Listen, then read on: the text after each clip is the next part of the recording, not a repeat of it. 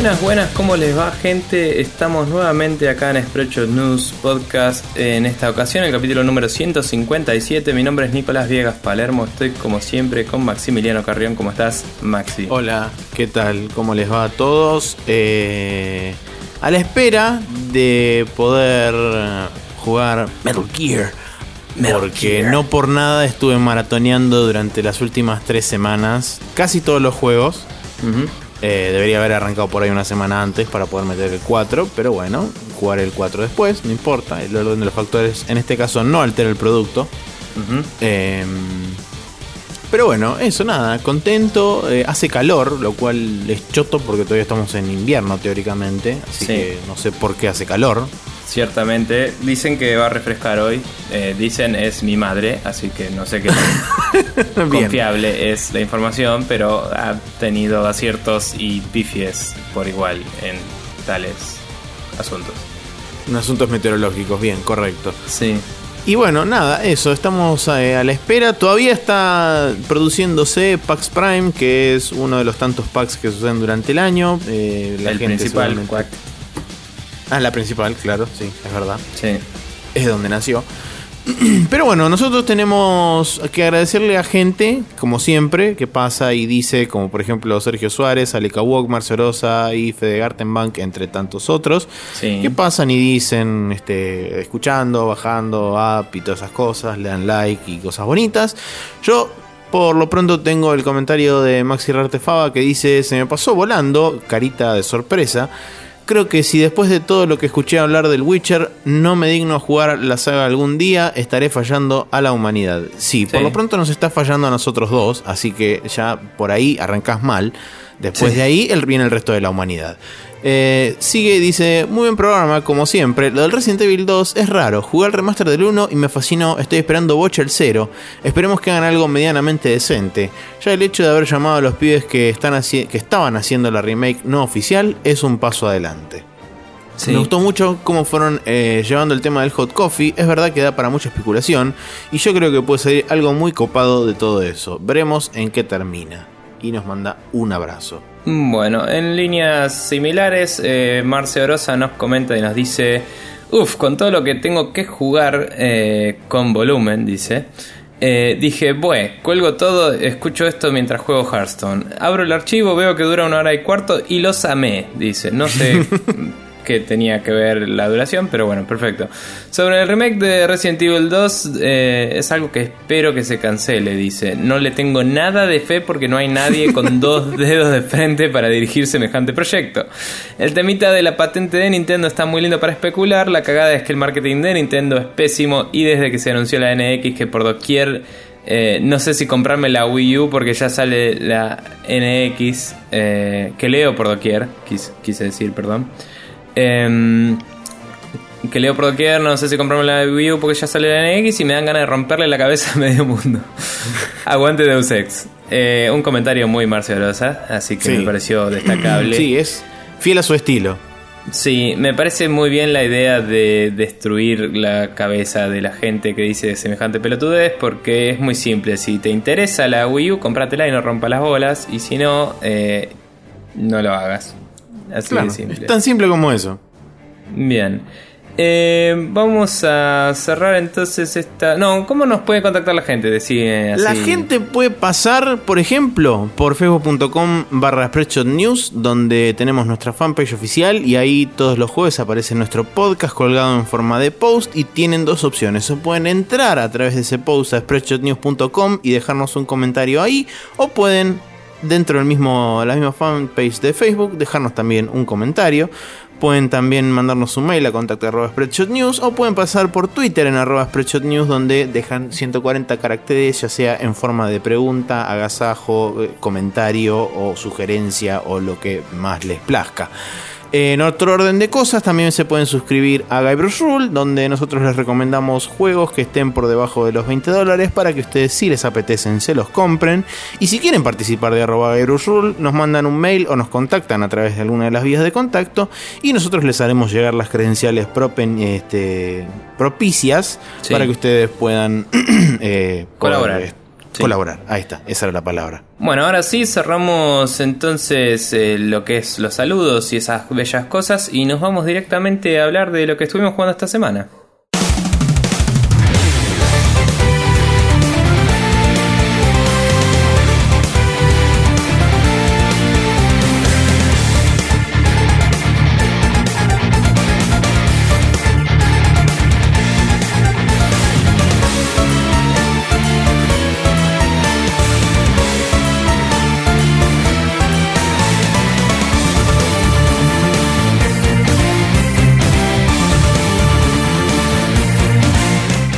Bueno, y acá estamos en el Now Loading donde vamos a hablar de los jueguitos que jugamos esta semana. Eh, yo jugué un par, vos Maxi estuviste terminando tu maratónica sesión Metal Gearosa. Contame eh, si tenés algún nuevo descubrimiento o algo en el Ground Zeroes. Eh, no, más que nada me, me remitía a rejugar las misiones pero, por, supuesto, la misión principal. Eh, intenté fijarme todos los objetivos que pudiera hacer que involucraran un pasaje de datos al Phantom Pain, porque, como se sabe, el save del Ground Zeroes uno lo va a poder importar en el Phantom Pain y va a haber cosas que se van a trasladar de un juego al otro. Eh, no está confirmado del todo cuáles son exactamente todas las cosas que se van a pasar, se van a transferir de un lado al otro. Pero eh, lo principal que sí dijeron es, por ejemplo, con el save, automáticamente si vos tenés un save del juego, cuando abras el Phantom Pain e importes ese save, por más que no tengas nada, vas a recibir el Sneaking Suit del Ground Zeroes en el Phantom Pain. Y después lo que también confirmaron asegurado que todos los prisioneros de, de, coso amarillo, o sea, del traje amarillo, los que están encerrados en las celdas, todos esos prisioneros van a estar disponibles en Mother Base en alguna u otra capacidad. Y eh, poner Kojima, ¿no? Eh, eso es lo que nadie sabe. Mm. Es una de las cosas que no confirman. Dijeron, al principio habían dicho prisioneros y unique soldiers. Que unique soldiers son, por ejemplo, los blancos que tenés en las misiones extra, Kojima, eh, etcétera, etcétera. Pero después lo único que confirmaron fue que eran los soldados de traje, de traje amarillo. O sea, los prisioneros de traje amarillo. Después de ahí no se sabe todavía. Y bueno, entonces agarré, aproveché, me hice todas las misiones de vuelta. Había misiones que, por ejemplo, no había hecho todos los objetivos o había hecho parte de los objetivos. Entonces es como que eh, faltaba un porcentaje de completar de la misión. O sea, te la da como completa, pero falta un porcentaje de un extra. Sí. Que te da como un poco de relleno en cuanto a historia y setting se refiere. Porque, por ejemplo, eh, algo que no me había fijado, que me di cuenta cuando lo estaba rejugando ahora, es que todas las side ops y todas las extra ops ocurren antes de la misión de Ground Zeroes. No sabía ni que tenían cronología, la verdad. Porque te aparece la fecha al costado abajo cada vez que vos entras a una side op y son todas en el año 74, después del incidente de Peace Walker, y Ground Zeroes es en el año 75. Entonces son todas previo a al evento de Ground Zeroes igual no son canon las extras. No son canon, obviamente, porque la última misión de todas en la que tenés que destruir las torretas antiaéreas, básicamente pasan dos aviones y bombardean toda la chota cuando te vas, entonces es como que no tiene mucho sentido que después vuelvas a decirte todo bien. Sí. Eh, pero bueno, la cuestión es que lo que tiene es que todas esas misiones te dan un montón, digamos, de lo que es... Eh, historia que no tiene que ver necesariamente con lo que es la historia de Big Boss, sino que tiene mucho más que ver con lo que es la historia del lugar, eh, Cypher y todo el, tema del sitio ese clandestino de interrogación y toda la pelota. Y tiene un par de cosas, por ejemplo, cuando rescatas a uno de los prisioneros que está en la última misión de todas, que es la de destruir las torretas antiaéreas, ese chabón es como que te daba mucha data de el chabón principal que era el interrogador de ahí, que es Skullface, el chabón que aparece en la cinemática del principio. Eh, como que el chabón no sabía bien de dónde era porque tenía un método de interrogación que nunca había visto antes en su vida el flaco ese. Y fue como, bueno, no sé de qué, de qué lugar viene, no sé si es de la CIA, si es del FBI, si es de otro lado, si es de otro servicio secreto. Y es como así, oh, ¿quién será? Es muy misterioso, nadie sabe. Y nada, pero bueno, la cuestión es que la pasé súper ultra bien y está bueno porque me está sirviendo como preacostumbramiento para lo que son los controles de seguramente el Phantom Pain sean muy parecidos o prácticamente iguales Así Sí. que, nada, super diversión. Recordemos a la gente que estás jugándolo en Play 4 porque Sí, vas a jugar eh, el juego en Play 4, el 5. Sí, sí, Sí. Me lo, el Ground Zero lo tengo en Play 4, ya me compré el Phantom Pain en Play 4, lo voy a ir a buscar el martes, como se debe hacer, porque la fecha de salida oficial es el martes primero de septiembre. Sí, un saludo a Maxi Artefaba que ya subió un screenshot y casi me tomo un bondi para ir a cagarlo a trompadas. La puta que te parió, Maxi. Eso. Eh, bien, yo por mi parte estuve jugando al Metal Gear Solid 2 un poco más con Mati ayer. Eh, pasamos hasta la parte del Harrier. Eh, Mat- ¿Incluido el Harrier o...? Sí, sí. Ah. O sea, hicimos. eh, estábamos en la parte en la que teníamos que ir a buscar a Ames. Fuimos, buscamos a Ames. eh, nada, King, Metal Gear, Olga, Sarasa, etcétera, Loro. Eh, ir para allá. Llegar hasta el lugar de conectar el Shell 1 y el 2 y es tipo, volví a buscar el sniper, que era totalmente innecesario porque destruimos todo con la pistola, pero fuimos y lo buscamos igual. Eh, más que nada porque no me acordaba bien dónde estaban los últimos dos, que era uno atrás tuyo, un coso Sí. de esto de C4, que lo vi cuando volví del sniper, vi la luz, porque la cámara te lo muestra justito, y el otro era claro, atrás de la bandera, pum, listo. Y sí fue difícil dispararle al que está arriba del dron, para ese sí servía el sniper. Eh, Sí.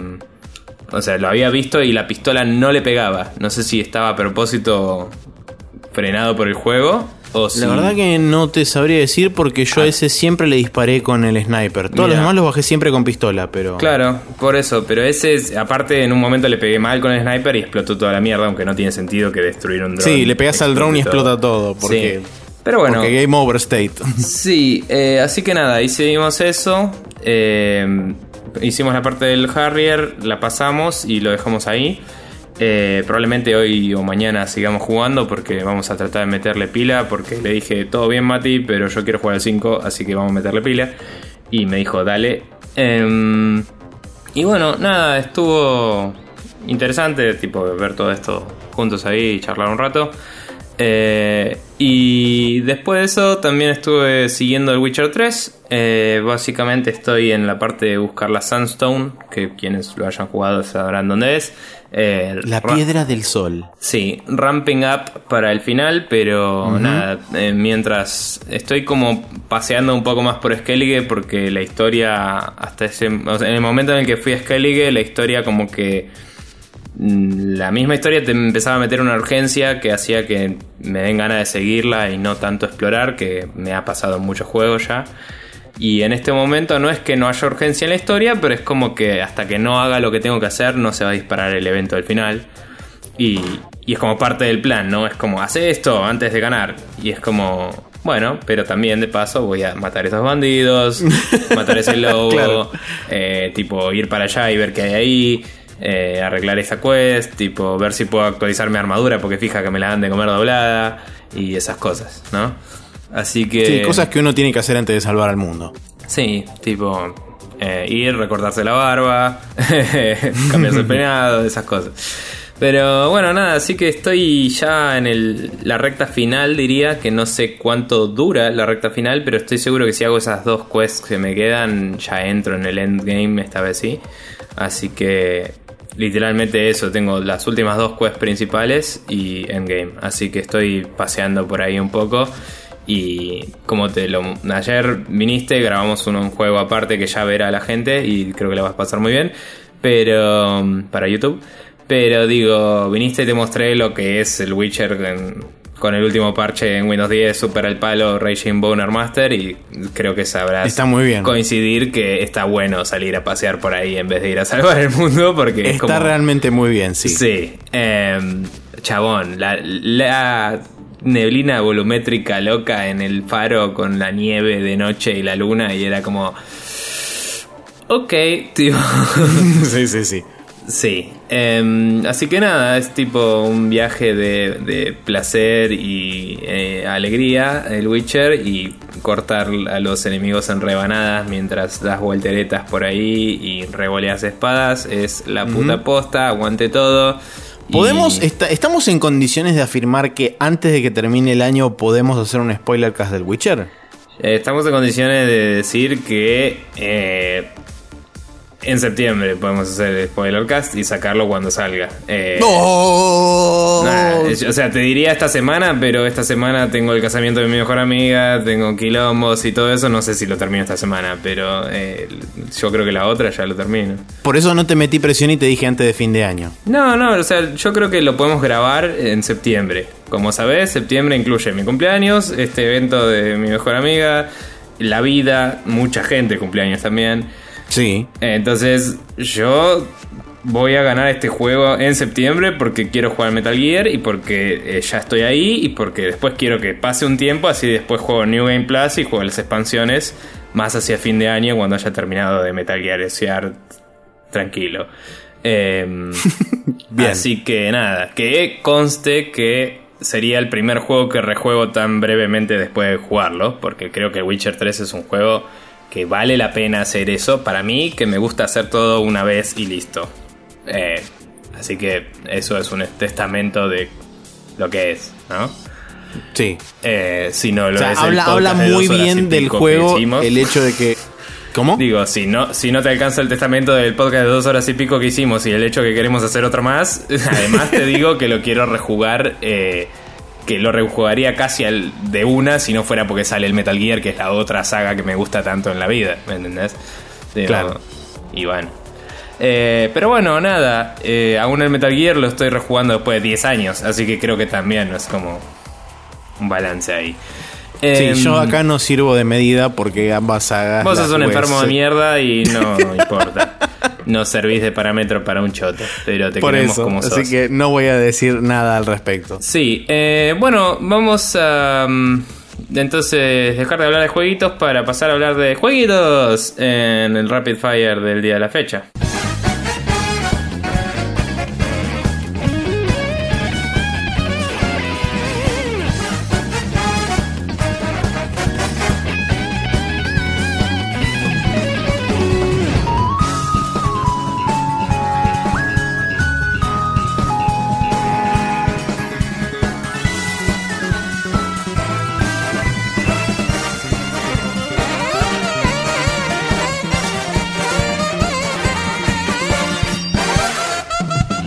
Hablando de jueguitos en el Rapid Fire, vamos a, por ejemplo, eh, anunciarles así para quien no haya eh, encontrado la noticia por la internet, que de la nada salió el Azure Striker Gunvolt en Steam el día 28 de agosto. Este es un shooter onda megamanesco más parecido quizás a lo que eran los Mega Man Zeros, en lo que es estilo de gameplay y, y animaciones y personajes, diseño de personajes. Eh, muy bien recibido en su momento en la 3DS y de golpe, nada, salió en PC así como si nada.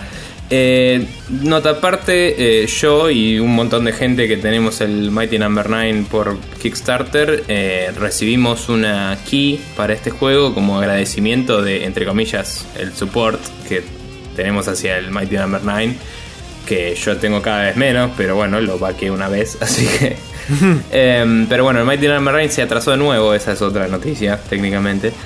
Pero es poco relevante ya a esta altura. Y em, para los que tenían una copia asegurada por el Kickstarter, les regalaron una key de el Gunvolt para Steam. Así que planeo jugarlo cuando haya tiempo y ver qué onda, porque es un juego que siempre me pareció interesante pasen y chusmeenlo en el store de Steam, dejamos el link en, en el post y vean si les interesa. qué sé yo.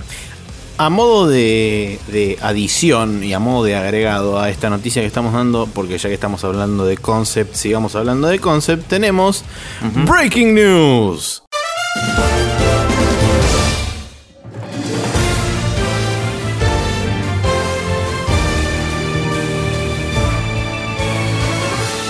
Porque la cuestión es la siguiente. Desde Concept anunciaron que si bien la fecha de salida del Mighty Number 9 ahora se pasó a 2016, el día 15 de septiembre, que iba a ser originalmente la fecha de salida del Mighty Number 9, va a salir una demo para PC que va a estar disponible para todos los backers que Sí. hayan justamente vaqueado no solo no sé si solo la versión de PC o cualquier versión te va a tocar este te va- vas, vas a poder bajarte esa demo No así que bueno Igual Eh, es medio choto porque lo que dijeron es que tiene cuatro stages completos, incluyendo las cinemáticas y todo. Y es como. eh, O sea, básicamente están dando lo que está listo el juego, que debería ser mucho más a esta altura, si esa era tu cosa. Y eh, lo que digo es, me molesta que le metan todas las cinemáticas y todo, porque significa que es como que te vas a spoilear partes sueltas de la historia, ¿me entendés? Eh, no sé si hay boss selection como el Mega Man que puedes ir en cualquier orden. Pero si realmente tenés cinemáticas en todo eso, es como que, no sé, me hubieras dado los, los niveles sueltos como, como para hacer un, un trial run, digamos, un no sé, una especie de modo más tipo sandbox de entrar y cagarme a tiros sin historia. Sí, capaz o, tipo un speedrun mode o algo así, cosa de tener un stage pegado uno atrás del otro. Claro, más para enfocarse en el gameplay y decir, bueno, la historia la juego cuando esté. O sea, eso es lo que ya hemos hablado otras veces, de que en Early Access para single player es una caca en general. O sea, sí. pero bueno. Exactamente.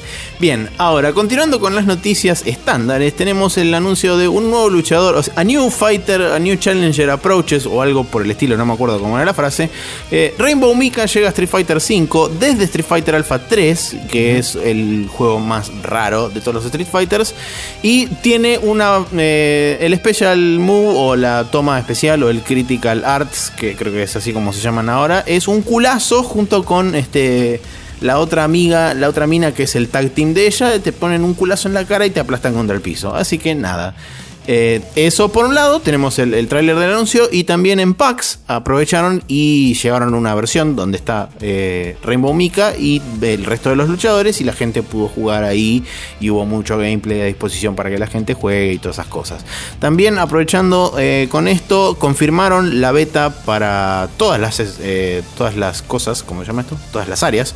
Eh, tanto Norteamérica, va, América en general, como Europa, como Asia, para, creo que era la semana que viene, si no estoy equivocado, porque la verdad que no anoté eso, así que de última, si no es la semana que viene, es en algún momento muy cercano a este tiempo que está saliendo este podcast. Ok. Bueno, eh, también hay un video de gameplay, decías acá. Sí, es el que, digamos, la, la, última versión que hay andando del juego, que es la que llevaron a PAX, donde está también Mika. Sí, y sí, están mostrando cómo se juega con Mika y toda la bola. Y es como ultra tetas, porque sí, Japón. Bien, eh, ¿qué más tenemos acá? Tenemos que el Divinity Original Sin 2 lanza su Kickstarter y logra su financiación en menos de 12 horas. Eh, no creo que sea sorpresa para nadie, considerando que el primero fue un éxito de entre sus fanáticos. Así es. Eh, un juego que tuvo mucho que ofrecer a lo que es el género eh, como una como una especie de approach más moderno, ¿no? De lo que de lo que es, porque la mayoría de los juegos que están saliendo de este género de así computer RPG clásico son más bien eh, lo que se llama un throwback, ¿no? Una especie de eh, encararlo como era antes y este por ahí es el más moderno de todos, entre comillas. Sí, en realidad lo que, lo que hace este es toman por ahí elementos de, los, de las cosas clásicas y les da una vuelta de tuerca y les pone, digamos, su, eh, si querés, eh, sazón para transformarlo en algo más moderno y algo que esté más ayornado a lo que es hoy en día. Lo, que digo es, eh, ponele, el Pillars of Eternity yo lo jugué y realmente es accesible a nivel historia y todo, pero es bastante onda Baldur's Gate. el Wasteland 2 es bastante onda los viejos Wasteland o los viejos Fallout. Es para gente que le gustaba el género en ese momento. Este juego quizás es más para alguien que viene de algo onda eh, el primer Dragon Age o algo así un poco más post Mass Effect, digamos, o post Kotor 2, ponele. Y, y, es como más accesible en cierto punto y además tiene más mecánicas de estas de física y cosas locas que uno espera de otros juegos y no necesariamente de un RPG y es como, ah, mira, lo aprovecharon de una forma interesante. Al momento de esta grabación tienen 1.011.566 dólares de 500.000 que habían pedido originalmente. Eh, por supuesto que después de haber conseguido su financiación completa, eh, anunciaron los stretch goals que la verdad que no son demasiado dementes. Ya completaron tres, que son el Strategist Mode, el Skill Tree, un skill tree nuevo para para, asumo que para el personaje que vos te elijas, y una Racial Skill. Después de ahí tienen Undead Origins, Pick Skill Tree 2 y The Hall of, The Hall of Echoes. eh, cada uno a 1.200.000, 1.350.000 y 1.500.000 respectivamente. Eh, no creo que no lleguen a ninguna, o sea, creo que van a llegar, para decirlo de forma más correcta, Sí. eh, a todas las a todas las stretch goals. Pero bueno, la cuestión es que eh, para todos aquellos que quieran o que, que- que estuvieran pensando en, en financiarlo para que llegara a, sus, a su al 100%, no lo hagan porque ya está disponible. O sea, ya no es que está disponible, sino que ya va a estar disponible eventualmente. Yo de hecho me lo voy a comprar cuando salga a la venta porque es como que... Sí. eh, Jugaste el no- anterior y te gustó aguante. Sí, básicamente. Además, me gusta más darle como la platita completa y no un porcentaje de lo que dan ahí, que es como que te. Tipo, creo que es con 40 dólares te dan el juego, entonces pre- prefiero comprarlo por lo que sea en Steam. Sí, bueno, por ahí el porcentaje de Steam puede ser menos, inclusive. O sea, hay que ver qué onda los impuestos, pero eh, acordate que Kickstarter se queda Sí. 5%, 5% y Steam se queda 30%. Así que no sé qué, te- les conviene. Verdad. Y lo necesitan más ahora que después, técnicamente hablando. Pero sí, está mejor esperar a que esté hecho que poner plata cuando no sabes para dónde va. Por ahí después mañana dicen, vamos a hacerlo un first person shooter y deja de interesarte. Capaz. Claro.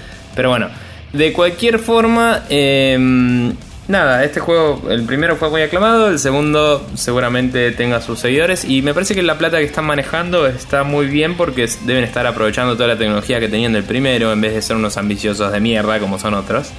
Sí, el hecho de que los chabones eh, estén utilizando, por ejemplo, el motor que utilizaron para el primero y además con parte de las ganancias que hicieron con el primer juego remodelaron un poco su motor para poder portear el juego a consolas, que de hecho ya está, está disponible ahora dentro de poco, cerca de fin sí, de año. creo. Ultimate Edition, whatever. Exactamente.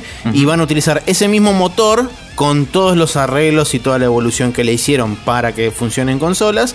Van a utilizar ese mismo motor para el Divinity Original Sin 2. Sí. Que seguramente le agreguen también algún par de cosas y Sí, alguna otra boludez. Así que bueno, eh, digamos como que ese engine ya está probado que está funcionando y está bien. Pero digo, me, me gusta que vayan por el por el approach así bien sustentable de, de pedir una cantidad de plata mínima para generar contenido nuevo ya teniendo la tecnología. Como hacen Sí. ponerle los del Shadowrun.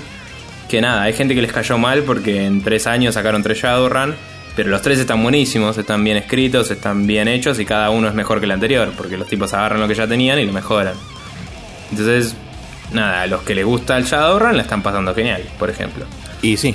Entonces, nada, interesante. Pero bueno, la siguiente noticia dice que Mortal Kombat X para Xbox 360 y PlayStation 3 finalmente fue cancelado sorprendiendo a absolutamente nadie. Nadie. Porque originalmente este juego se había pospuesto cuando anunciaron el lanzamiento en abril de la versión de PlayStation 4, PC y eh, Xbox One. Dijeron que iba a salir cerca de fin de año y después nunca más supimos nada al respecto. Hasta el día de anteayer, creo que fue, que el community manager de Warner Brothers agarró y dijo: Chicos, la verdad que yo les vengo a decir que no va a haber versión de Play 3 y Xbox 360. Así que cómprense una Xbox One, cómprense una Play 4, cómprense una PC y compren el jueguito. bien, perfecto. Me parece una idea excelente y buenísima. Eh, Turok y Turok 2 serían remasterizados y lanzados en PC, aparentemente. Eh, no tengo mucha información sobre esto, pero hay gente como diciendo, wow, Turok, y flasheando noventas a pleno, como está pasando con todos los demás juegos que están saliendo últimamente. Sí, básicamente, como dijo Mati Coco en un comentario hace un par de días, no me acuerdo en dónde, dijo, el 2015 abrió un portal a los 90 y está viniendo todo desde ese lado del portal para acá. Sí. Eh, la cuestión es que la gente de Night Dive Studios, que se especializa en restaurar clásicos eh, de PC, está justamente hoy en día se encuentra desarrollando, o mejor dicho, no desarrollando, sino eh, retocando, si querés, el, tanto el Turok como el Turok 2. Todavía no dieron una fecha exacta de salida, dijeron que están trabajando en el juego y van a ponerlo eh, a la venta a través de Steam, Humble Bundle, GOG, Gamersgate, Greenman Gaming y a través del sitio del mismo desarrollador. Si no recuerdo mal, esta gente de Night Dive Studios era la que había estado luchando en su momento para poder eh, recuperar los derechos y poder lanzar una nueva versión del No One Lives Forever Eh, luchando por los clásicos, como dirían los eh. Claro, luchando por los clásicos, como diría este Tony Gannem y la y gente de chicos de los de rayos catódicos. Pero aparentemente está en un quilombo legal tan infernal el No One Lives Forever que aparentemente es irrecuperable.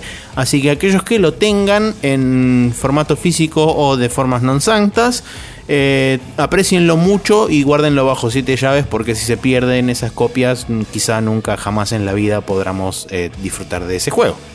Bien. Eh, bueno, tenemos también otra noticia que es un poco triste, pero la verdad que alivia billeteras y horarios y, y schedules videojueguiles, ¿no? Eh, Sí, totalmente. contanos, Maxi, que en realidad te toca a vos.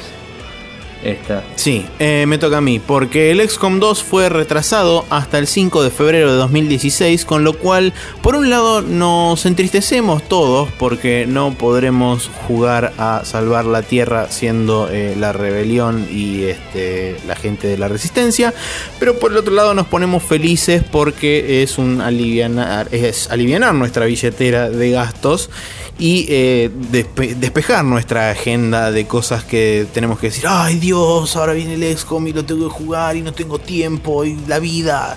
Y ese tipo de problemas que tenemos todos nosotros a la hora de decir, mira, sale un juego Sí. que lo queremos comprar.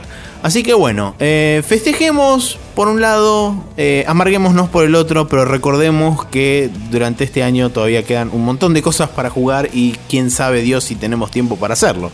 Sí, tal cual. Eh, bueno, se lanzó también una nueva plataforma de crowdfunding y funding funding eh, que se llama Fig. Eh, la plataforma tiene en su staff gente de la calaña de em, Brian Fargo y Tim Schafer, por ejemplo.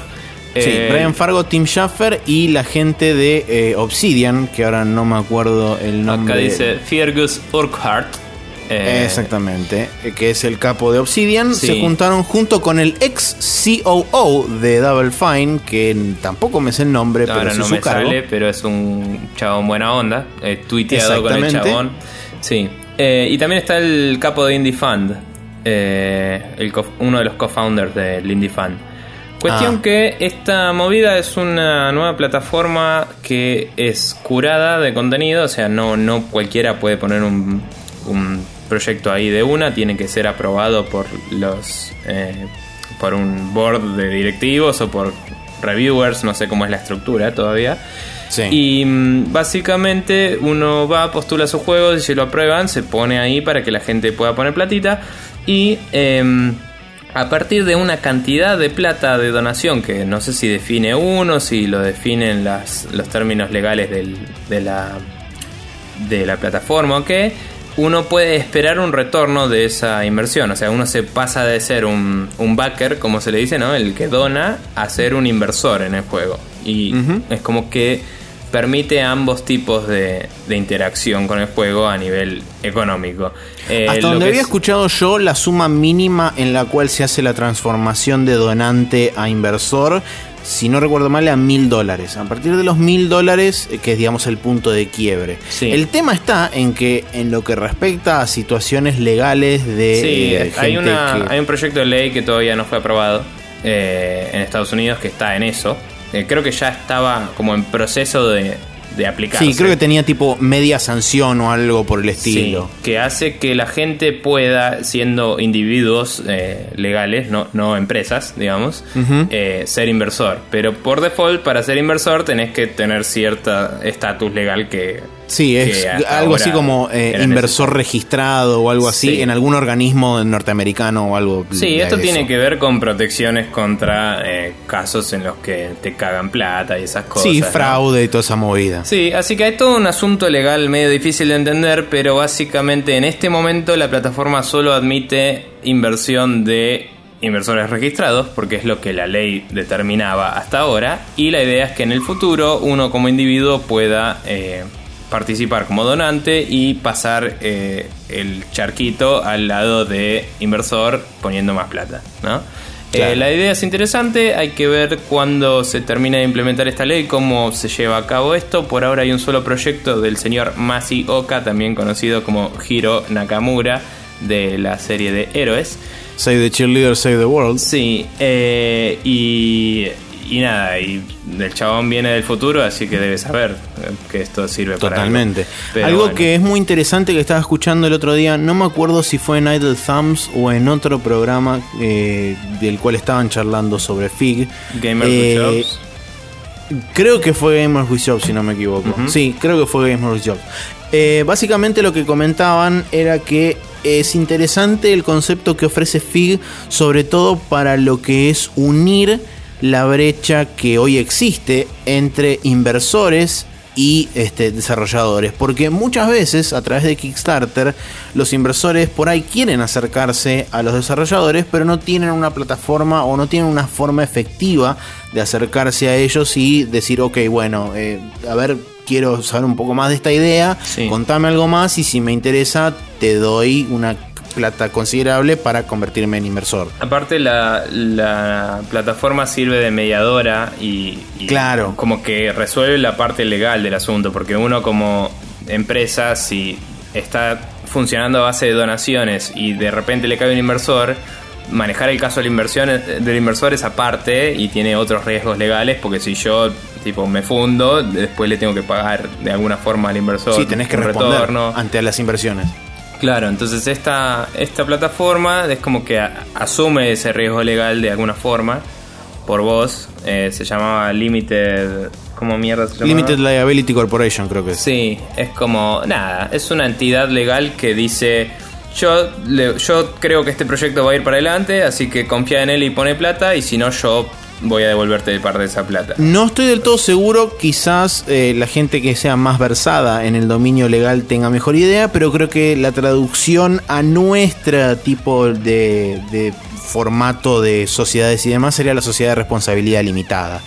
Mm, puede ser, no tengo idea. Cuestión que veremos cómo se desenvuelve en el futuro y seguramente tengamos una discusión más ahondada eh, cuando haya más proyectos y más casos. Sí, cuando de esto esté un poco más establecido. etcétera. Primero cuando esté más establecido y segundo cuando ya tengamos algún por ahí algún proyecto terminado y quizás en proceso de salir o que ya esté disponible para el público. Cosa de poder decir, ok, bueno, el primer proyecto salió de tal forma, tuvieron que enfrentar tales problemas, se solucionó de tal o cual forma, cómo eso plantea la plataforma a futuro, porque si depende muchísimo, si el primer juego que sale este eh, digamos a través de este nuevo de este nuevo, eh, de este nuevo sitio es un éxito o un fracaso mm, depende muchísimo de que viva o muera este tipo de, de proyectos también porque es como que va muy atado de la mano por lo menos los primeros proyectos después de ahí quizás sí puede haber cosas que sean más copadas y menos copadas y suba y bajen Estás diciendo lo mismo hace media hora, Maxi. Yo te quiero mucho, pero vamos a pasar al siguiente tema. bien Y vamos a cortar acá la sección y vamos a pasar a hablar de el PAX Prime 2015.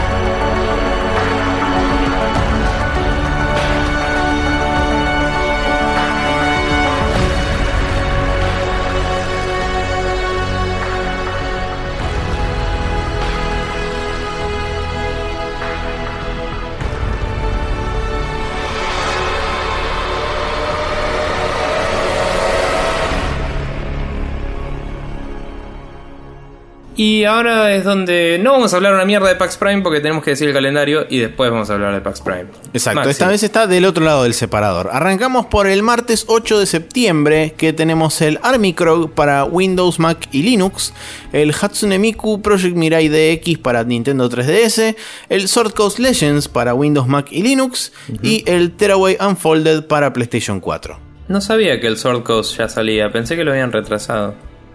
Por ahí iba a salir antes y lo retrasaron al 8, no, no sé.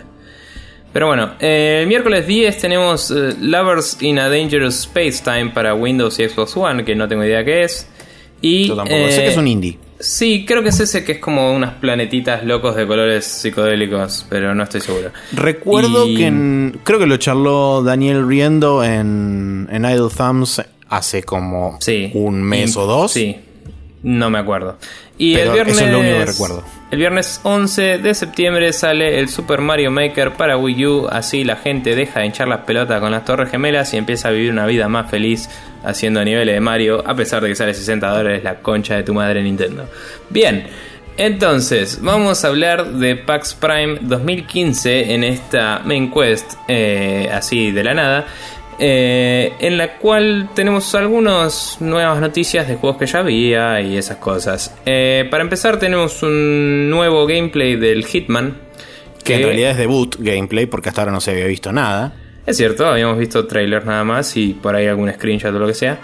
Em, pero bueno, es nuevo y es gameplay y es del Hitman, así que eh, se la vamos a dar como correcta, como dice. Em, cuestión que lo, lo chusmeé, la verdad me gustó. Me parece que va un poco más a lo que era el Blood Money y los Hitmans originales. Quizás. Eh, el, primer Hitman era muy story-based, me parece. No lo jugué mucho. Porque te contaba quién era el agente 47 y toda la bola. Los demás eran esta movida de vas y haces contratos y de fondo hay una historia. Este parece ser que se enfoca mucho en los contratos porque pegó mucho el, aspecto de contracts del anterior y a nadie le interesó la linealidad, así que mostraron un escenario gigante donde tenés un montón de oportunidades para matar al mismo chabón, eh, con distintos niveles de exposición al público y distintos niveles de, eh, digamos, de secretismo y de cosas. La verdad lo veo bastante bien. Eh, sobre el diseño del Hitman en sí, lo veo más joven el personaje, entre comillas, porque siempre fue muy parecido y ahora es como que está más pendejo el chabón. Em, no sé si es un reboot de la historia o, cómo lo van a tratar, digamos. Y, y, nada, es como que también me parece un poco más... Em, como es un poco más rescatado, porque todos los anteriores como que tenían muchísimo de minitas en bolas y, esas cosas de eh, pochoclo y explosiones y tetas.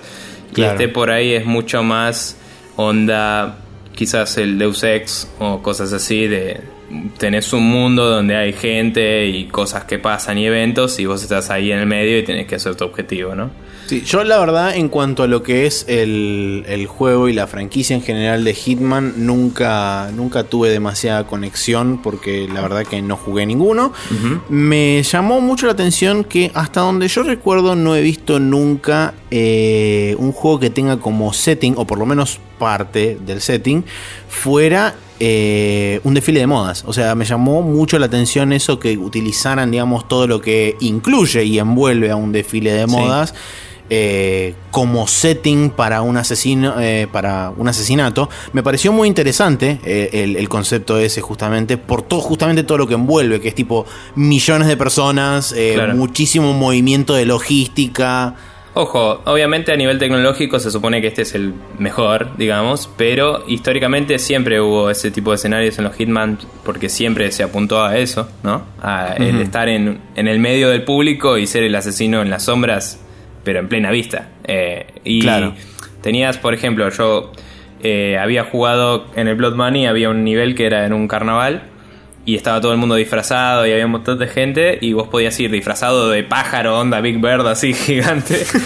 tipo, matar a un chabón, agarrar una jeringa, ir y, inyectarle la jeringa a tu víctima en el medio de todo el mundo y te vas y el chabón se muere a los tres pasos, ¿me entendés? Y nadie sabe que fuiste vos. Y cosas así medio locas. Y después había otro que no me acuerdo si era de ese o del 2. Eh, bueno, en el 2 había uno que tenías una sala de reunión con un montón de gente y te iban describiendo por el auricular cómo era tu víctima porque no tenían fotos del chabón. Y era mm. como re interesante porque es como que ibas apuntando a la gente con el sniper y de golpe le vas a pegar un tiro a uno y, tipo, estás a punto de hacerlo vos como persona, casi seguro. Y dice, guarda que es zurdo, ¿eh? Y el chabón era diestro y era como, ah, es el otro y le pegas el tiro al otro. Y es buenísima. Y después la otra que me acuerdo, que me acuerdo bastante es la de... Como es, bueno, la de la, hay una de una ópera que puedes tirarle también parte del escenario encima al chabón, como hacen en esta. O puedes ir y reemplazarle un prop de una pistola por una pistola de verdad y uno le pega un tiro. ¡Qué zarpado! esa es buenísima. Te metes en el, en el vestuario, cambias la pistola, vas, te sentás en un lugar y ves la obra. Y de golpe se muere el chabón. Y es como, yo no tuve nada que ver. yo estaba sentado acá. Muy bueno, boludo. Muy bueno. Eh, y bueno, por eso digo, esto alude más a eso que. Claro, tiene mucho más de esas mecánicas y de esa movida. Claro, y me parece muy copado. Eh, no, sé, eh, me decías que te llama la atención. ¿Te parece un juego que te gustaría jugar tal vez o probar? Sí, sí, eventualmente, o sea, me, me, llam- me- me gustó mucho, digamos, toda la, la- la cantidad diferente de aproximaciones que podés tener, que si bien como nunca le había dado demasiada bola a la franquicia, capaz entregas anteriores tenían cosas similares, pero este como, digamos, como vi la, la misión como la plantearon y cómo está armado, digamos, la, la demostración de cómo es la misión, fue como, ah, mirá, o sea, de repente tenés como un montón de opciones distintas, inclusive el chabón cuando va de- eh, describiendo eh, que vos podés hablar con tu handler y le, tené- le pedís el equipamiento que vos querés llevar a la Sí. misión, te dice, podés llevar, no sé, un hacha, un destornillador, un, un coso, ¿verdad? y podés llevar veneno también si querés para tirarle en un, en una, en un trago y que el chabón se tome el coso y se cae muriendo, y es tipo, Sí, zarpado. esas son cosas que quizás vos viste en el Alpha Protocol, así del estilo, puedes comprar Sí. esto antes de la misión. O en el. Si jugaste el Payday, también hay algo de eso en el 2. Pero el- los Hitman lo tienen hace un tiempo. Eh, en general era un drop-off point que te decían: si sacrificas parte de la reward del contrato. eh, o sea, este es tu reward del contrato. Vos podés entrar con la gran Metal Gear, voy sin armas y veo qué pasa. O podés decir, bueno, ¿sabes qué? Dame menos plata, pero poneme acá un rifle, acá distraeme a este chabón y acá dame los planos de este lugar, ¿me entendés? Y lo planeabas de otra forma. Está, bueno el- está muy bueno el trade-off que puedes hacer en ese caso. sí, y aparte, en realidad, vos puedes adquirir armas y cuando te vas con las cosas que tenés encima, es como que las destrabaste. Y si volvés a jugar la misma misión, las puedes jugar con esas armas encima. Pero tenés que Muy ir con las armas encima y ya sos sospechoso de una. O sea, la gracia de que te lo pongan en un drop-off point es que podés ir caminando retranqui, subís a un lugar, abrís una valija, armás el rifle, disparás, guardás la valija y te vas a la mierda. ¿Me entendés? Sí. Y, y- y te cobran el recuperar el arma. Si te la llevas vos, no te lo cobran. Y es más reward. Nada, Está. muy bueno. Eh, Sí. Hitman, aguante todo. Bien. Después de eh, eso tenemos una lista de varios indies, eh, un artículo de Game Informer que dice los mejores indies para tenerle un ojo en PAX 2015 y la lista arranca con el eh, la lista arranca con el Speedrunners porque va a estar disponible en Xbox One en 2015, ya está disponible en PC, de hecho hace, un, buen ya. tiempo. Sí, estuvo mucho tiempo en Early Access igual. No sé cuándo fue la salida oficial, entre comillas. Pero es un juego que si no lo conocen es bastante entretenido para jugar así onda party game de, de estar juntado con amigos y, y usarlo. Es un, un platformer de carreras, digamos. Muy interesante. Bien. El siguiente que tenemos listado acá es el Anarcute, que es de Anarteam. Eh, también va a salir en Xbox One y PC. La verdad que no tengo idea de qué trata. Aparentemente es como eh, Anarquía anarquía, pero con bichitos cute. Porque Anarchy. Sí, cute. se ve rechoto. Continuando. Continuemos, tenemos el no F0X porque es el Fast Racing Neo que viene de Shinen, un desarrollador japonés. Todavía no tiene una fecha de salida exacta, pero aparentemente ellos apuntan a una a 2015, o sea, antes de, de que termine el año, va a salir Creo que era para Wii U y PC, no estoy del todo seguro, pero la cuestión es que básicamente es como si agarraran una licuadora y metieran adentro el F0 y el Wipeout y de repente saliera una cosa hermosa de ahí adentro. sí. Algo muy parecido a eso. Wii U el- dice la plataforma. Eh, Sí, la plataforma dice Wii U, pero no me acuerdo que si también estaba en su, eh, en su sitio bien. listado para PC o no. Por Está- eso digo que no, no me acuerdo. Está bien, digo, en la lista dice eso. Después está el Bien. Just Shapes and Beats, que parece ser un juego de ritmo y colores Sí, locos. eh, Me recuerda al juego que había salido para, para, para PlayStation Beat en su momento, que era Sí. como de componer música, ahora no me acuerdo cómo se llama. Creo que también está para Eh, el Play 4, pero no me sale el nombre. Ah, no sabía. Eh, yo me acuerdo en su momento que lo habían anunciado para Vita, que era tipo vos Mm. ponías puntitos en la pantalla y eso hacían como ritmos Ah. y la idea era como medio puzzloide que tenías que armar. Hace poco Lorin lo mencionó en, en eh, Outlaw Gamers Radio y dijo que él lo estaba jugando en Play 4 y que seguramente lo disfrutaría mucho en la Vita Brent porque nada, Lorin no tiene Vita, pero no importa. Claro. Em, sí, te recuerda ese juego que no sabemos cómo se llama. Perfecto. Continuando. Sound Shapes. Ahí Ah, está. Bien, perfecto. Sí, es Bits and Shapes. Está bien, es parecido. Vos, Sí. seguí con. Sí, lo que el Below, que viene de Capybara Games, que ya probablemente todo el mundo lo conozca. Sí. Teóricamente sale en 2015 para Xbox One y PC. Es un juego que yo no había visto hasta hace relativamente poco, no había visto absolutamente nada, salvo los típicos screenshots que te muestran. Y nunca había terminado de entender lo que explicaban de que el personaje se veía demasiado chiquitito en la enormidad de lo que era la pantalla. Y realmente hace falta ver un video para poder apreciar eso. Y es muy zarpado. O sea, el hecho de que el personaje sea tan diminutamente pequeño en el medio de la enormidad de lo que es la pantalla. Es bastante heavy, o sea, el- el- la, la sensación que te causa el hecho de decir, Sí. chabón, esto es gigante. El Below había sido anunciado hace como dos E3 ya y eh, desde entonces hasta ahora se vio muy poco. Eh, me acuerdo que lo mostraron así como muy prominente en Xbox cuando iba a salir la Xbox One. Sí. Eh, y nada, después medio como que se borró del tiempo y el espacio hasta que lo anunciaron para PC y fue como listo, no necesito comprarme una Xbox One, no me importa nada hasta que salga. Y dejé de darle bola. Pero mm, se ve interesante y me gusta porque siempre tuvo una premisa de jugarse así, onda. No tipo roguelike, sino tipo Dark Souls, de ir avanzando de a poco. Pero como que ese. Como vos decías, ese ángulo de cámara y esa distancia con el personaje te hace sentirte un poco como un poroto en, en lo que es el universo y eh, como que podés ver lo que se te viene, ¿no? Igual juega mucho con las luces para no develarte todo de una, pero es como que me gusta esa idea de sí estás solo y sí tenés que bancártela, pero también podés tipo navegar el terreno sin que te acechen, porque a mí del Dark Souls y del Demon Souls algo que sí no me gustaba mucho era la típica de hay un enemigo parado en una esquina en la cual no tiene por qué mierda estar y te pega, ¿me entendés? Y acá Sí. es como que vas así y es como, bueno, veo un chabón ahí y veo cómo lo navego y no sé. Se ve interesante y muy lindo. Sí. El siguiente tenemos el Hive Jump, que es de Graphite Lab.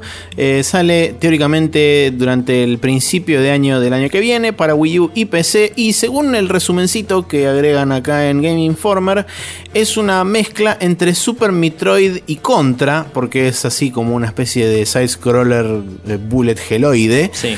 Y también viene con 4-player co-op, lo cual eh, te digo la verdad que viendo el screenshot, tendría que haber un video de esto, pero viendo el screenshot me interesa y bastante, Se ve porque lindo. el estilo de arte está bastante copado. Y el hecho de que se pueda jugar de a 4 y que tenga mapas procedurales, este, se pueda customizar las armas que llevas y todo ese tipo de cosas, es como, sí, está bien. Sí, Count es como agarrar es como- Metroid y por ahí el Terraria o algo así y hacer un, un juego Yuppie. No sé.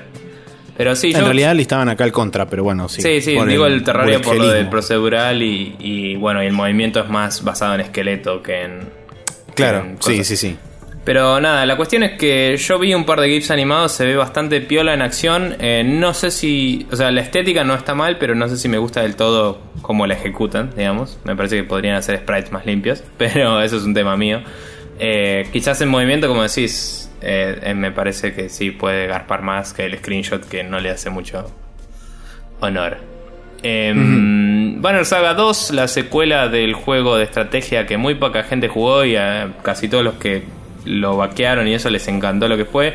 A mí me gustó mucho, nunca lo terminé porque es un juego que hay que prestarle mucha atención y si te vas y volvés es como que te perdés zarpado, porque son todos nombres nórdicos y no entendés una mierda.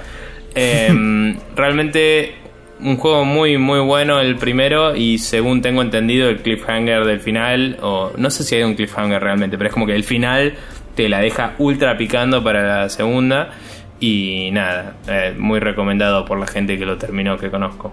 Así que para quien no lo jugó y lo, y lo quiere probar está en Steam y después se viene el 2 y la romperá aparentemente Muy bien, y el último que tenemos listado acá es el Darkest Dungeon, por supuesto ya mucha gente lo debe conocer a esta altura, para PlayStation 4, PC, Mac y Vita, es básicamente una suerte de Dark Souls con este, cosas horribles que te pasan en el medio, Es- eh, Lovecraft, es un dungeon eh, es un dungeon crawler que es así como súper imperdonable, Es muy asquerosamente hijo de puta. Es muy Lovecraftiano, tiene toda una cosa de que s- sus chabones tienen mucho de juego con la moral y la sanidad, ¿no? De que si se te quiebra la pierna a uno, ponele, pierde movilidad y los demás son afectados psicológicamente por eso, ¿no? Entonces es como que tenés que mantener a tu a tu party en buenas condiciones, tanto física como psíquicamente, digamos.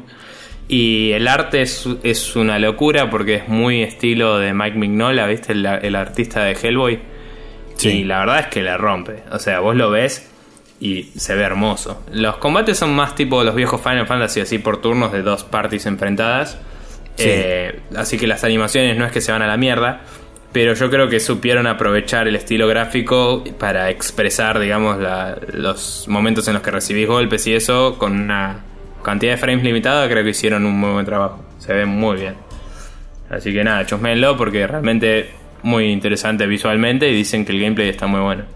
Así es. Está en Early Eh, Access siguiente ese. noticia.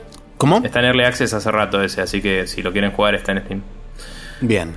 Siguiente noticia, eh, Project Treasure, que fue oficialmente anunciado creo que en la E3 del año pasado, si no me equivoco, eh, fue renombrado a Lost Rivers, es el juego free to play que había anunciado Namco Bandai exclusivo para Wii U, que es básicamente un dungeon crawler eh, con cooperativo de a cuatro personas, free to play, Sí. creo que lo dije ya como tres veces. Me recuerda una especie de Monster Hunter mezclado con Left 4 Dead y quizás un poco de el eh, Guns de PC, un juego que probablemente no jugaste, pero No, me suena, pero no era, lo era un multiplayer online gratis coreano eh, que era medio así flashy y nada, ibas con dos pistolas y katanas y rompías todo. Bien. Y esto es más tipo. Es más tirando Left 4 Dead, pero tiene esas cosas medio arcadosas, medio asiáticas de flashy, colores y cosas y interfaces Sí, horriblemente gameplay genéricas. es- Tipo. Sí, la- el gameplay es como no me llamó demasiado la atención. eh, puede ser interesante. Lo más eh, remarcable de todo, que no tengo eh, información al respecto, es el modelo free to play. No sé cómo va a ser. Seguramente funcione con alguna suerte de token o moneda in-game o cosa rara. Sí. Eh, porque de hecho Namco ya tiene un par de juegos free to play que están en, en consolas, así que no creo que se diferencie demasiado de su modelo estándar de, de cómo promocionar los free to plays y demás. Así que Sí. veremos de ahí eh, qué tanto éxito tiene y cómo, cómo le va en Supongo que va a haber la típica de sombreritos y toda la bola, porque los personajes tienen diseños interesantes, pero es como que siendo un mercado, eh, o sea, debe apuntar entre comillas al mundo, pero el juego se ve muy japonés y o muy asiático en general, supongo, no sé. Y digo, los personajes femeninos en particular tienen ropa muy bien diseñada, así, muy lindo, bla, lo que sea, pero digo, fija que le van a empezar a vender disfraces boludos. Y los personajes masculinos, hay uno que es re Resident Evil a pleno, que es un negro así todo trabado, que es tipo, bueno, es Chris Redfield negro. Y otro que es súper genérico y ya me olvidé. Así que nada, suena como un típico juego donde vas a querer so- disfraces locos para personalizar al chabón, ¿no? Bien. Bien. Acto seguido tenemos un Active Time Sarasa, que no me acuerdo el nombre, pero ya les estoy diciendo porque estoy hablando del Final Fantasy XV. Y si recuerdan, les había eh, Hajime Tabata, que es el director del juego, eh, Active Time Report, ahí está, ahí lo leí. Eh, había dicho en la Gamescom que iba a poder anunciar una fecha un poco más acertada sobre la salida del Final Fantasy XV. Y esa fecha es básicamente Todo el año que 2016. viene. Sí. Pero dijo que la fecha exacta con día y toda la bola la van a dar recién en un evento que se va a realizar en marzo del año que viene, donde también van a revelar eh, mucho más de lo que corresponde a lo que es historia, personajes, etcétera, que no tenga que ver intrínsecamente con la party.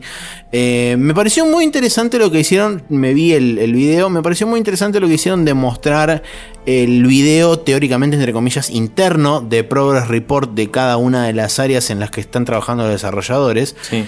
Es interesante sobre todo para ver para la gente que no tiene mucha idea, porque está bien resumido, no, no es como demasiado técnico en, en muchos aspectos No, y además bien. pueden, pueden ver un poco lo que es la progresión de cómo algo pasa de ser un bloque sin forma ni mucha cosa en particular a terminar a ser algo más diseñado y cerrado y cosas así. A mí, Eh, eh, personalmente, me preocupa un poco cómo sería recibido por gente que no conozca mucho la industria, porque, no sé, vos y yo y bastante gente que nos sigue y escucha podcast sabe que por ahí los juegos la mayor parte del progreso se hace al final. Porque primero tenés Sí. que hacer todos los sistemas que lo soportan y después al final Claro. le metes todo. Y. Pero vos ves esto y es como, man, me venís haciendo este juego hace mil y tipo me mostrás cosas en mapas no terminados y cosas así. Es como que a mí ya me cayó medio como, me parece que estás mostrando más de lo que deberías. Tipo, ya me pareció como negativo el aspecto, ¿no? Es como que me parece que casi que se está excusando diciendo, che, no falta todavía, ¿eh? No, no rompan las bolas, tipo. Y me parece que tendrían que ir más por el lado de mostrar lo que ya está listo y decir, estamos trabajando en esto, sin mostrar eso. Creo yo. Me parece que esta es el típico caso de demasiada información para su público target, creo. Eh, a mí, no, no sé, yo lo veo y es como, sí, van a llegar a 2016, lo veo y sí. Pero vi un par de animaciones y cosas que las vi, fue como, oh Dios, eso es una garcha.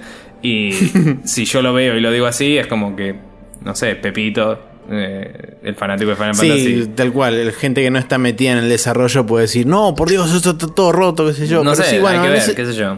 Pero Sí, en ese sentido por ahí tenés razón. Eh, Pasa que por ahí a mí como siempre me gustó mucho ver todo lo que es behind the scenes y cómo se hace y todo ese tipo de cosas. O sea, el hecho de poder ver algo tan direct feed y tan crudo Sí. y poder ver realmente el paso a paso de cómo va evolucionando es tipo es muy zarpado de verdad. Ojo. Sobre todo para teniendo en cuenta la cantidad de horas hombre que lleva cada una de esas cosas. Sí, lo que digo es como decía, es un tema más de la percepción general Sí, de que tal cual. te falta, mm, digamos, menos de un año, porque nada, ya estamos más de la segunda mitad de este año, y, y hay bastantes cosas que se ven muy crudas, y es como, bueno, yo sé que eso es así, pero otros no lo saben, entonces hay que fijarse cómo se trata la información, me parece.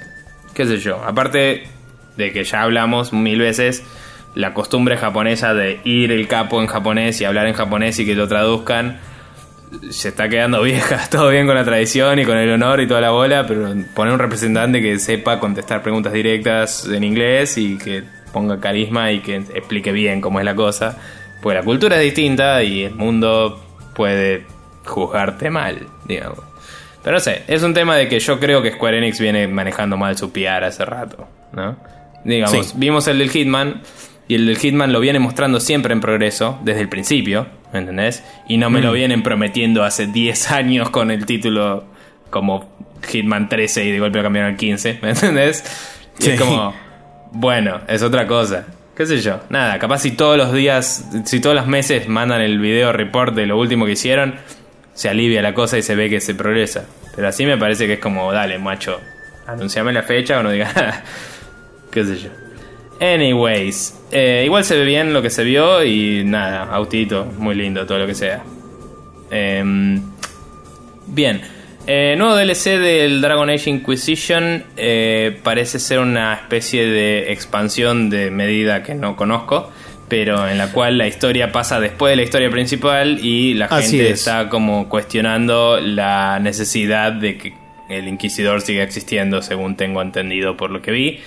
Eh, la gran, eh, no sé, emperador de Star Wars y toda la abuela de... Sí. Loco, ya resolviste la guerra, ¿para qué seguís ahí?